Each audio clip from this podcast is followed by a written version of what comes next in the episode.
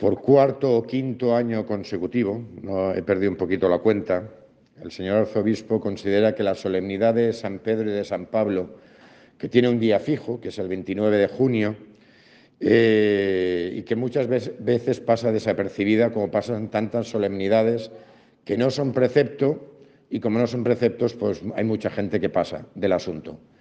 Eh, y hay otros que no pueden asistir, evidentemente, porque caen entre semana. Pero considera que es tan importante que ya llevamos varios años donde se traslada la solemnidad al domingo. Y con razón, porque adentrarnos en, esta solemnidad es adentrarnos en el origen de la Iglesia.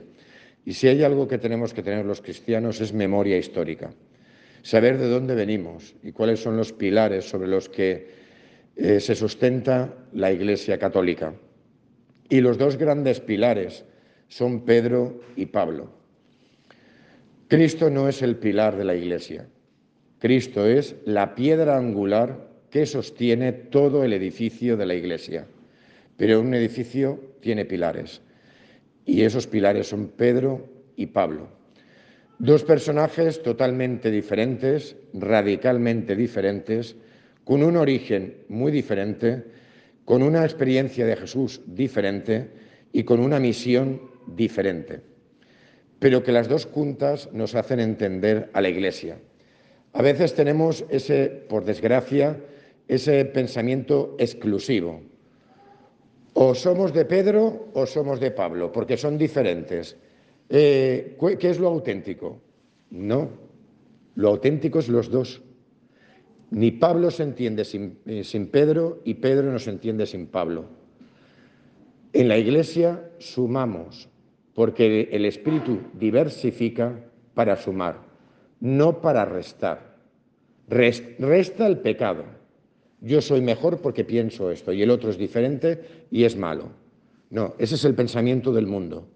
El pensamiento del cristianismo es eh, que la diversidad, sumando, lleva a la plenitud, sumando, enriquece. Pedro y Pablo. Pedro, por una parte, un judío de a pie, sin nada especial, nada, un pescador del judaísmo de la periferia, Galileo, y sin ninguna cualidad especial, nada. Che, un hombre de Pablo. Ya está. Como vosotros, como nosotros, como somos, nada, sin nada especial. Es que Pedro no tenía nada especial. Llega un momento en que el Señor le dice, ven y sígueme, porque voy a hacer de ti pescador de hombres. Mirad, no fue el primer momento en que Pedro conoció a Jesús. Jesús, después del bautismo, eh, empezó a predicar, se rodeó de discípulos, empezaron a seguirlo, sobre todo los discípulos de Juan el Bautista, empezaron a seguirlo. Aquello corrió la voz. Pedro ya conocía a Jesús. Pero algo le cautivó de él, de su personalidad, de su predicación, de lo que veía, que cuando el Señor se acercó a él y le dijo, ven y sígueme, pues dije, mira, mm, vale, pues lo dejo, pero porque ya lo conocía. Y fue cuando siguió al Señor. Toda la vida con el Señor, Pedro fue un testigo privilegiado de muchos acontecimientos. No todos los apóstoles lo vieron todo, ni los discípulos tampoco lo vieron todo. Pedro es ese testigo privilegiado. Por ejemplo, la transfiguración solo la vieron Pedro, Santiago y Juan. El resto de los apóstoles se quedó a los pies del Monte Tabor. O el Evangelio que tocaba hoy en el domingo 13 del tiempo ordinario, la resurrección de la hija de Jairo. En esa habitación estaban los padres de la niña, Pedro, Santiago y Juan. El resto de los apóstoles tampoco lo vieron. Pedro fue un testigo privilegiado, hasta llegar al Evangelio de hoy, que es ya el final. Va en dirección a Jerusalén y pronto va a llegar la pasión. Y en ese momento es cuando Jesús lanza la pregunta del millón. ¿Y vosotros quién decís que soy yo? Y es cuando Pedro hace esa profesión de fe incompleta, porque para decir en plenitud que tú eres el Mesías, el Hijo del Dios vivo, hace falta pasar por la pasión y pasar por la resurrección, cosa que todavía no había hecho. Pero era como la prueba del algodón. Yo lanzo la pregunta y a ver quién lo acierta. Y es en ese momento cuando Jesús le, dice, esto no te lo ha revelado nadie de carne y hueso, esto ha sido cuestión del Padre.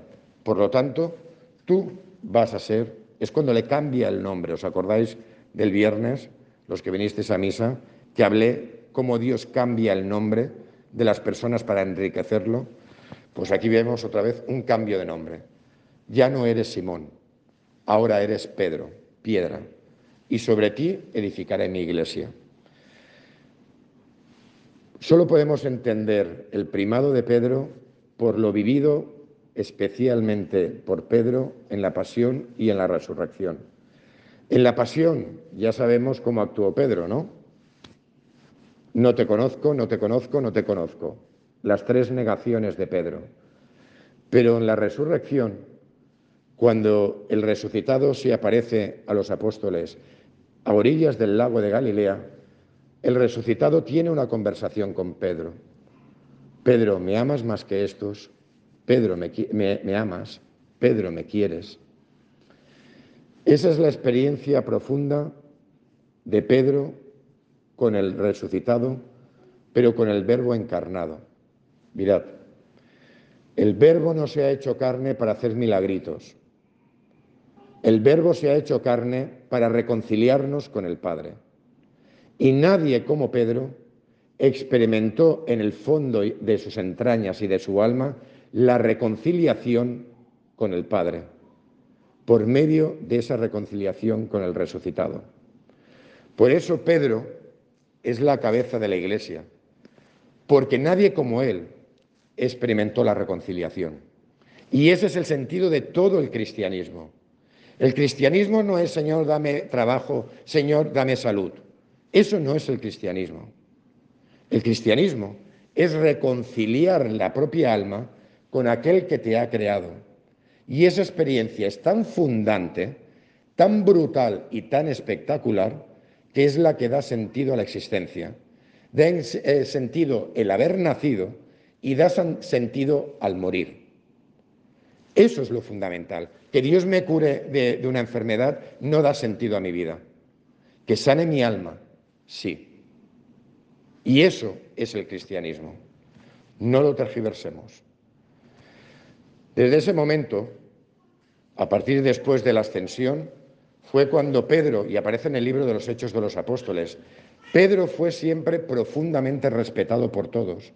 Y cuando alguien tenía una duda de fe, acudía a Pedro. Pedro, después de un tiempo en Jerusalén, marchó a Roma y por el año alrededor del año 60 de nuestra era, en tiempos del emperador Nerón, fue cuando fue martirizado. Pedro representa el depósito de la fe. Pedro representa la unidad, la cabeza de la iglesia. Vamos a Pablo, radicalmente opuesto, no tiene nada que ver uno con el otro. Pablo, judío sí, pero nació en Tarso. Tarso está actualmente en Turquía, en el sureste de Turquía, cerca de la frontera con Siria. Judío, sí, como él mismo dice en el libro de los Hechos de los Apóstoles, él mismo es fariseo. Él es de la tribu de Benjamín y cumplidor de la ley por encima de todo. Judío hasta la médula. Tan, tan, tan hasta la médula que le daba un profundísimo asco y, le repugnaba el cristianismo. Tanto es así, aparece en el libro de los Hechos de los Apóstoles, que él de joven, con 19, 20 años, él participó en el martirio del primer cristiano mártir, que fue San Esteban. Y aparece cómo murió San Esteban, a pedradas, como hacían los judíos, por blasfemo, San Esteban, murió a pedradas. ¿Y San Pablo tiraría alguna piedra? Pues no me extrañaría que él participara tirando alguna piedra para matar a San Esteban. Tanto era el odio al cristianismo que fue su causa. De hecho, vuelvo a insistir, no me estoy inventando nada, aparece todo en la Biblia, lo que estoy diciendo, todo, simplemente hay que ir a ella y verificarlo. Libro de los Hechos de los Apóstoles. Tanto es así que él fue a Jerusalén para pedir eh, cartas al sumo sacerdote para apresar a los, eh, a los cristianos de Damasco. Hay que tener en cuenta que estamos hablando de unos 10, 15 años después de la resurrección. Pablo no vio jamás en su vida a Jesús, no lo vio, ni lo conocía, nada. Solo veía en el cristianismo una profunda herejía que había que exterminar porque iba en contra de Dios. ¿Cómo que ese Señor que ha muerto en una cruz, eso puede ser el Mesías? Eso es imposible. Y es de camino a Damasco cuando tiene esa experiencia del resucitado. No lo vio, lo escuchó. Esa es la famosa caída del caballo de camino a Damasco de San Pablo. Eso dio un giro total de 180 grados a su vida. Esa experiencia profunda que le hizo llegar a Damasco y de Damasco a Antioquía, temido, temido por los cristianos, al final fue acogido. Lo acogió San Bernabé y junto con él fueron a predicar. Su gran maestro, el gran maestro de San Pablo, es Bernabé. Y a partir de ahí todo fue evolucionando y se convirtió él en el gran apóstol de los gentiles. Cuando hablamos de gentiles no habla, o de paganos, no hablamos de ateos. Hablamos de gente con otra religión, con otra lengua, con otra cultura, diferente al judaísmo. Ateos en aquella época habían pocos. Y él se convirtió en el gran apóstol de esa gran diversidad que es la humanidad. Fue el gran protagonista de, de la evangelización. Hasta que llegó un momento en que lo apresaron y también coincidió con Pedro en Roma. De hecho, el martirio de los dos fue escasamente, pasaron unos cinco o seis meses del martirio de los dos. ¿Qué nos hace pensar esto? Mirad, que Dios hace lo que le da la gana, gracias a Dios. Porque si a nosotros nos dieran a escoger, ni hubiéramos escogido al mediocre de Pedro, ni hubiéramos escogido al perseguidor de Pablo. Y sin embargo, los dos son los pilares de la Iglesia. Esto es un gran signo de Dios, que Dios de lo pequeño, de lo que no sirve para nada a los ojos humanos, de ahí hace obras grandes. Y sobre esos dos ha edificado la Iglesia que dura hasta nuestros días. Dos pilares. Pedro, signo de la unidad. Pedro y sus sucesores, el depósito de la fe. Ese es Pedro. Pablo, la diversidad. La evangelización a diferentes pueblos, lenguas y razas. La hermosura y la belleza de la Iglesia que tiene hoy en día, que es diversa, porque todos somos diferentes, pero todos miramos hacia el mismo sitio. Pedro representa esa única fe, ese único bautismo, ese único Dios, ese único Salvador que es Jesucristo, mientras que Pablo representa la diversidad que, hay dentro de la Iglesia. Una diversidad que a lo largo de los siglos se ha ido dividiendo, porque como bien sabéis, el cristianismo está profundamente dividido. Y uno se puede cuestionar, ¿y cuál es el verdadero? los luteranos, los presbiterianos, los calvinistas, los anglicanos, los episcopalianos, los católicos, los ortodoxos, los coptos, los armenios. ¿Por qué ser católico? ¿O todo vale? ¿O todo, es lo mismo? Alguien nos puede hacer esa pregunta. Porque eres católico y no eres anglicano o eres luterano. Las, las celebraciones evangelistas son más divertidas que las católicas.